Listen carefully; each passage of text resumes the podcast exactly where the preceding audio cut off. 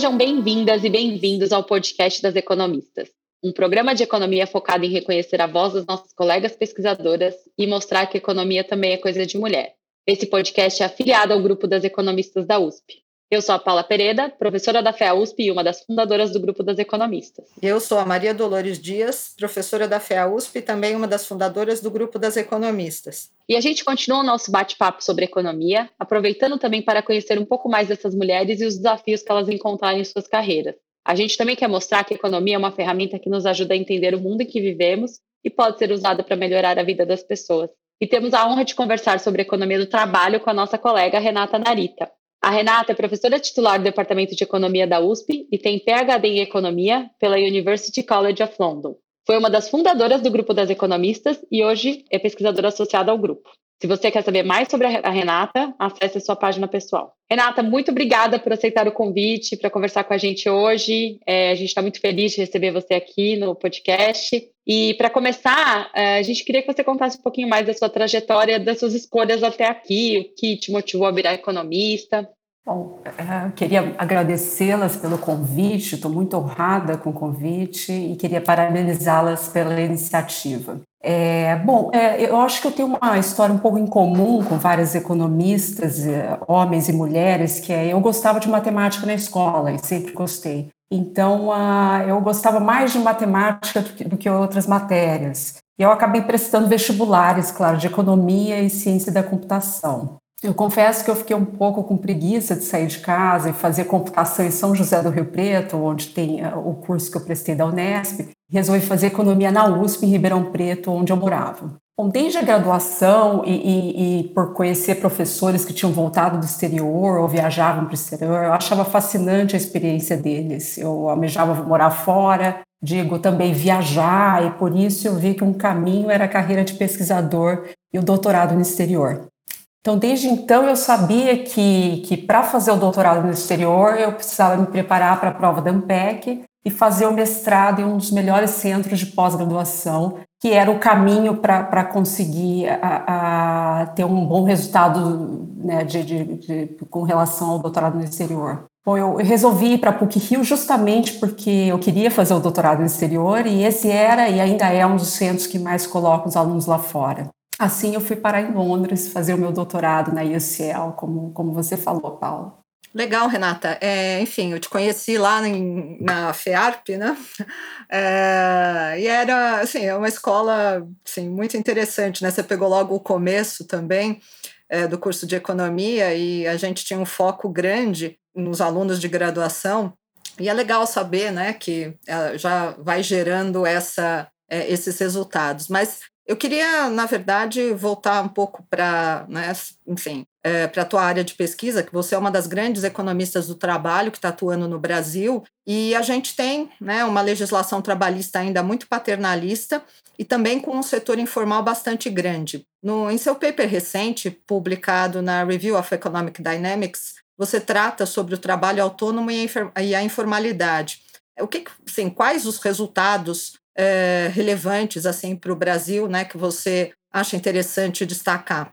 Bom, é, antes de falar um pouco desse artigo, só para falar um pouco mais da minha agenda. Minha agenda de pesquisa se concentra em economia do trabalho, tanto na abordagem estrutural quanto empírica. Nesse artigo, em particular, eu estimo um modelo com on-the-job search e informalidade, onde os trabalhadores também podem escolher o trabalho por conta própria. Então, esse modelo, na verdade, ele, ele foi o primeiro que tratou o conta própria como um indivíduo, né, e, e de forma explícita. Então, o trabalhador ele pode ser é, empregado, assalariado, formal ou informal, ou conta própria. Tá? O que captura bem essa, o fato de termos mais de, de 30% da força de trabalho trabalhando como conta própria em países de desenvolvimento como o Brasil. Bom, um dos objetivos de estimar modelos é poder utilizá-los para analisar impactos de políticas. Né? E nesse caso, nesse paper, eu analisei o impacto da desoneração da folha salarial, tá? que, que é um tópico, era bastante, ainda é bastante recente, tá? no contexto, na época, tinha sido feita uma desoneração em grande escala no Brasil, entre setores, ah, e ainda é um tópico a manutenção da, da, da desoneração da folha salarial ou a mudança de quais setores deveriam ou quais grupos de, de, da população deveriam ser afetados por isso. Bom, entre os principais resultados do artigo, eu encontro que essa política aumenta a formalidade, principalmente por uma queda do trabalho por conta própria. Ou seja, se eu não tivesse modelado de forma explícita o trabalho por conta própria, eu não teria ideia de onde vem esse fluxo de, de aumento da formalidade. Eu também mostro que uma redução proporcional no imposto sobre folha, ele melhora o bem-estar da economia, aumentando os salários e o lucro das firmas, tá? É, por, por que, que aumenta o lucro das firmas e salário ao mesmo tempo? Porque as firmas elas aumentam de tamanho, ou seja, trabalhadores são atraídos para trabalhar em firmas formais. Uh, essa política também permite uma melhor alocação de trabalhadores de alta escolaridade, no sentido de que a política vai incentivar os trabalhadores de baixo talento para o trabalho por conta própria a irem para o empre emprego assalariado formal, ou seja, quando existe esse fluxo, quem é quem é ou qual é o indivíduo que, que vai para o emprego assalariado, aquele que tem o menor talento ou mais baixo talento para o trabalho por conta própria. Bom, a, além disso, diante das discussões a, a bastante atuais, eh, foi um pouco ventilada essa ideia de por que, que o imposto sobre folha ele não é progressivo como em alguns países da Europa, então, na época, eu, eu, eu, quis fazer essas simulações comparando uma desoneração proporcional, que significava basicamente reduzir de 20% a alíquota para zero, ou então uma redução uh, progressiva equivalente, ou seja, uma redução que implique numa receita do governo igual a desonerar a folha, uh, desculpa, uma despesa é, igual a desonerar a folha de 20% para zero, mas de, feita de forma proporcional, ou seja, que acaba onerando aqueles que ganham mais e desonerando muito mais aqueles que recebem menos. Tá? E eu mostro que essa desoneração progressiva ela não seria vantajosa. Ela não reduziria a informalidade e levaria a uma perda de bem-estar. Por que isso? Porque o modelo com o The Job Search, ele permite, ele tem lá uma, uma oferta de trabalho positivamente inclinado, ou seja, que significa que os, os indivíduos que recebem mais vão ser mais responsivos, ou seja, elásticos à política, o que acaba por, diante de um aumento de imposto para eles, acaba reduzindo o incentivo à formalidade, ou seja, não é, trazer uma progressividade para esse tipo de imposto não levaria a aumento da formalidade ou ganho de bem-estar. Então, legal, Renata, né, sobre essa questão da informalidade, né, no, no trabalho que você publicou na prestigiosa American Economic Review, você com coautores estavam discutindo os trade-offs da informalidade, que pode, por exemplo, gerar ganhos por regular menos os mercados e reduzir os custos das empresas, mas também gera perdas de proteção social importantes é, para os trabalhadores. O que, que você destaca né, como as principais contribuições desse estudo para a economia brasileira? Bom, esse paper tem uma contribuição importante para a literatura sobre informalidade, mas também por estender o modelo de Burdett e Mortensen em 1978, que é um artigo seminal de search com the job search e salário determinado por wage posting. No nosso caso, a gente estende esse modelo permitindo dois setores, o formal e o informal, e as firmas escolhem de forma endógena se elas querem estar no setor formal ou informal para um dado nível de produtividade. Ou seja, de um lado, firmas formais elas se deparam com uma com regulação, como você disse. Por outro lado, se elas estiverem no setor informal, elas estão sujeitas a um custo esperado da informalidade, tá? E vai ser basicamente o custo da informalidade, uma policy que a gente vai uh, variar e, e, simular os efeitos uh, nesse paper. Bom, é, é, esse paper, é, o começo da contribuição desse paper é mostrar que, que existe um grande overlap das distribuições de produtividade entre os dois setores, formal e informal. O que isso significa? Significa que é, é, não, não, é verdade que o setor informal concentra todas as firmas de baixa produtividade, o setor formal concentra todas as de alta produtividade, certo? Que seria a ideia de segmentação extrema, tá? É, então, o modelo permite gerar uh, uh, esse, essas distribuições de produtividade e permite a gente analisar como elas se sobrepõem, que é isso que eu acabei de falar. Uma outra coisa interessante que é que, à medida que a gente tem distribuição de produtividade, ou seja, heterogeneidade em produtividade, a gente consegue analisar diferencial de salários formal e informal por nível de produtividade. tá? E o que a gente mostra é que o diferencial de salários formal e informal reduz ou às vezes é até eliminado para um dado nível de produtividade, tá? Para dados níveis de produtividade, o que seria consistente com, com diferenciais compensatórios, tá? Apesar da gente estar tá aqui numa teoria mais geral que permite mercados não competitivos, ah, e nesse caso, os diferenciais compensatórios seria no sentido de que o setor menos ameno, no caso informal, paga salários maiores do que o setor com mais amenidades, que é o formal. Ou seja, quando a gente olha por nível de produtividade, é, muitas vezes esse diferencial de salários, ele formal, informal, ele é some ou ele pode ser até, ou ele é reduzido, tá? Coisa que na média a gente observa nos dados, né? descritivos que, na média, geralmente, tipicamente, ele é em torno de 30% em favor do setor formal. Bom, a gente usa o modelo para fazer simulações contrafactuais, como eu falei, variando o custo da informalidade, e a gente mostra que uma, uma, um custo da informalidade maior, por meio, por exemplo, de uma fiscalização maior do trabalho, ele, ela, ela é benéfica. Por que, que ela é benéfica? Porque ela permite realocar e esse modelo permite isso, realocar trabalhadores e firmas para o setor formal, que na média é mais produtivo, ou seja, a gente tem uma melhor alocação dos agentes aqui, e, e, por ter mais firmas formais, isso aumenta a competição entre firmas nesse setor e, portanto, aumenta salários e produto da economia como um todo. Tá? E por isso também aumenta o bem-estar dos trabalhadores de forma geral, porque aumentou salário e aumentou o valor da o valor de opção ou o valor das opções que os trabalhadores têm por, pelo, pela melhora geral do, do setor formal. É muito interessante, Renata, né, o seu trabalho aí sobre informalidade, né, sobre conta própria, é, e também para falar um pouquinho para os nossos ouvintes aqui de outras contribuições importantes que você tem é, empíricas aí na área de economia do trabalho. Você tem trabalho sobre seguro-desemprego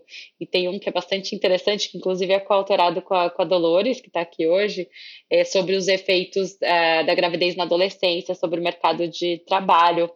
E o que, que vocês encontraram né, de efeitos para essas, essas meninas né, no futuro delas? Isso, esse é um artigo que eu tenho, como você falou, com a, com a, com a Dolores, né, minha colega de departamento, e a Dolores é uma das fundadoras do Grupo Economistas. Bom, utilizando dados por coorte, local de nascimento, a gente olha para os efeitos da maternidade na adolescência para o mercado de trabalho e educação das mulheres no futuro consistentemente com vários estudos que, que encontram uma relação inversa entre maternidade na adolescência e resultados para o mercado de trabalho e educação lá no futuro, a gente também encontra que uma queda da, na paternidade na adolescência de um desvio padrão explica 9,2% do aumento na conclusão do ensino médio e 5,4% do aumento na participação no mercado de trabalho quando a gente observa a tendência dessas duas variáveis ao longo de, de, de, vários anos de coorte, entre as coortes 1966 e, e a coorte nascida em 1975.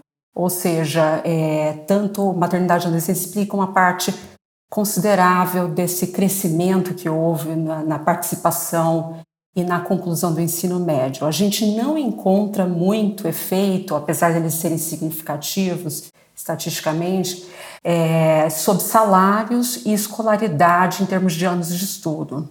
O que talvez uh, de, pode ser o caso de que a gente estava analisando um período uh, mais para trás, tá? em que ainda essas tanto salário quanto escolaridade ainda estavam em tendência de crescimento, ainda estão uh, para as mulheres, e que uma atualização desse estudo, talvez com dados mais recentes, que possa abordar as coortes mais recentes, talvez traga novos resultados em termos dos avanços no salário e na conclusão de níveis superiores de ensino. É, ah, foi bem legal, Renata. É assim, que a gente conseguiu, na verdade, a ideia original foi toda tua. É, não, eu não teria tido um peito sem você, né, fazendo... Essa, esse é, o, esse é o, é a grande verdade. E essa forma de, de, de, de reler ah. o paper explicando, eu achei bem legal, viu? Com relação, a gente precisa voltar e atualizar isso aí, que seja uma monografia, uma de alguém e, pedir, atualizar. É, um outro trabalho, ficou, é, legal, é, enfim, assim. ficou, ficou bem legal mesmo. É, Então, agora pulando né, um pouquinho para desigualdades, né, para o tema de desigualdades de gênero no mercado de trabalho brasileiro, enfim, um pouco conectado com isso que a, a gente faz né, na, nas economistas. Então, o que, que você acha né, que seriam os efeitos da pandemia é, ele vai, ela vai trazer efeitos temporários, permanentes sobre essas desigualdades. Como é que você está vendo esse quadro? É bom, é difícil estabelecer agora o que vai ser permanente com relação aos efeitos da pandemia no sentido de médio e longo prazo no mercado de trabalho, digo, cinco anos depois da pandemia. Mas é um fato que, condicional a estarem no desemprego, as mulheres demoram cerca de duas vezes mais tempo do que os homens para terem uma oportunidade de trabalho. Isso utilizando os modelos que eu comentei antes a, a, de fluxo, né, os modelos com the job search, então eles me permitem estimar essas, essas taxas de, de chegada de oportunidade de emprego. E quando eu comparo homens e mulheres, eu encontro esse resultado. Mulheres saem do desemprego para um, um trabalho uh, uh, com duas vezes menos chance do que os homens, tá? Isso usando dados de tempos normais com pouca variação cíclica, ah, ou seja, pode ser um pouco pior nos tempos de hoje. Bom, considerando que a taxa de desemprego no terceiro trimestre de 2021 foi um ponto e meio mais alta do que no terceiro trimestre de 2019 entre as mulheres e a taxa de desemprego dos homens em 2021, na mesma época, é, é parecida com a de 2019, ou seja, os homens eles estão, é, na verdade, alcançou níveis pré-pandemia, eu acho que sim, eu acho que os efeitos para as mulheres, os efeitos negativos da pandemia podem ser mais duradouros, dado esses, essas duas informações, que a taxa de desemprego delas ainda não voltou a tempos normais e elas demoram duas vezes mais tempo que os homens para ter uma oportunidade de trabalho. É, isso, isso também, né, Renata? Ele acaba as mulheres demorando mais para se inserir é, esse capital humano acaba se depreciando ainda mais, né?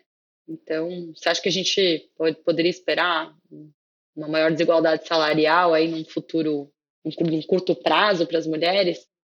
Com certeza, com certeza. Quanto mais tempo no desemprego, maior a depreciação do capital humano e outros aspectos também de difícil reempregabilidade, dado, enfim, outro estigma uh, e por aí vai. Mas eu acho que isso sim, só não se sabe, só não se sabe muito que tipo de capital humano específico é, é, é ela, elas tinham, as que, as que vão permanecer no desemprego tinham, porque tem, tem, se o investimento não tinha sido alto, então talvez a perda não seja tão grande, mas se eram pessoas que estavam em ocupações que requeriam muito investimento específico, aí sim, aí sim o efeito pode ser pior.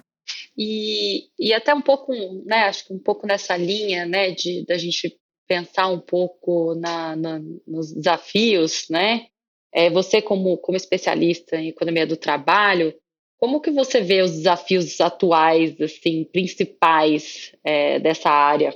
É, é um. Bom, são, são há vieses de pesquisa. O que eu olho na, bastante na literatura que eu cito, nos trabalhos que eu leio, é que tem um assunto que, que nunca, nunca vai sumir de, de, de importância, né? sempre vai ser uh, muito bem abordado, que é, que é a desigualdade salarial. Ela tem sido e sempre será, eu acho, uma preocupação de muitos economistas em economia do trabalho tanto empírica quanto quantitativa, principalmente dado o crescimento da desigualdade salarial nos Estados Unidos, Reino Unido e Alemanha, que nas últimas três décadas uh, vem, obviamente, uh, crescendo e sendo sempre a preocupação de, vários, de várias pesquisas em economia do trabalho. E também a persistência da desigualdade alta em países em desenvolvimento, o que preocupa também uh, os pesquisadores dessa área. Bom, além de impostos, transferências e outras políticas que afetam o incentivo ao trabalho, além de mudanças demográficas em educação, a literatura tem focado muito hoje em dia no papel da estrutura de mercado, tanto na questão do poder de monopólio das firmas no mercado de produto, que tem efeitos sobre o mercado de insumo, no caso trabalho, uh, quanto na questão do poder de monopsônio do mercado de trabalho que, que afeta esse mercado em particular e afeta salários diretamente, tá? Então, a, a, é, é, essa eu acho que é uma temática que está bastante sendo, sendo, sendo abordada nas pesquisas de economia do trabalho. E, em geral, o ponto dessa literatura é que as firmas têm um poder importante de determinação de salários e, portanto, da desigualdade salarial. O que essa literatura não é, não é conclusiva é sobre a, as fontes desse poder de, de monopsônio que as firmas têm mas que, que poderia ser por fricção ah, no mercado de trabalho ou poderia ser por diferenciação de produto, mas ah, fato é que, que as firmas têm poder de determinar salário. Legal, Renata. Muitos desafios aí, muitos temas também para serem é, estudados, mas infelizmente a gente está se encaminhando aqui para o final e a gente tem aquela pergunta que a gente adora, que é se você pudesse voltar no tempo, que dica você daria para a jovem Renata? Bom, é, bom, é uma pergunta difícil, né? Porque a gente requer a gente pensar um pouco, né? Que eu teria feito, lógico que, que eu teria feito coisas diferentes, né? Mas eu acho que assim, para aquela história a gente faz o que a gente poderia ter feito na época com os instrumentos que a gente tinha na época, né? Mas eu diria hoje é, para eu não ter medo de me expor, para eu não deixar de buscar ajuda, seja de colegas, amigos ou ajuda profissional, e resolver o problema logo da timidez, o mais cedo possível. Eu acho que isso aí é um empecilho para qualquer carreira, não é específico da academia, é um problema que, que, que torna a vida um pouco mais difícil, menos tranquila, e, e, o problema de, de, falar, é fácil falar isso hoje, né? É, quando com a, idade muita coisa se trata, né? E também a gente acaba buscando ajuda com o tempo. Mas é claro que é, é, é, é aceitável que uma pessoa mais nova também tenha não tenha consciência disso ou tenha alguma dificuldade em aceitar que é um problema, porque uma pessoa jovem acha que os problemas vão ser resolvidos de algum jeito, né? Com o tempo e e, ou então, às vezes, elas não querem aceitar o problema ou encarar um problema. Então, isso é muito difícil dizer, né? Mas se eu pudesse cochichar no meu próprio ouvido lá no passado, eu teria falado isso. Ai, Renata, foi super obrigada. Não, é, não fala aí, Paula. Fala primeiro que depois eu falo. Você ia falar que a gente agradece, eu só ia falar que a gente agradece, né, o fato de você é, querer, se, querer expor e querer conversar e compartilhar aí tanta coisa interessante que você compartilhou conosco. E só temos a agradecer. Obrigada a vocês. Obrigada. Eu que agradeço. E eu reforço que foi é, tanto do ponto de vista acadêmico é, como do ponto de vista pessoal, foi uma conversa assim fantástica e muito obrigada mesmo. Eu que agradeço, foi um prazer estar aqui e adorei é, essa experiência.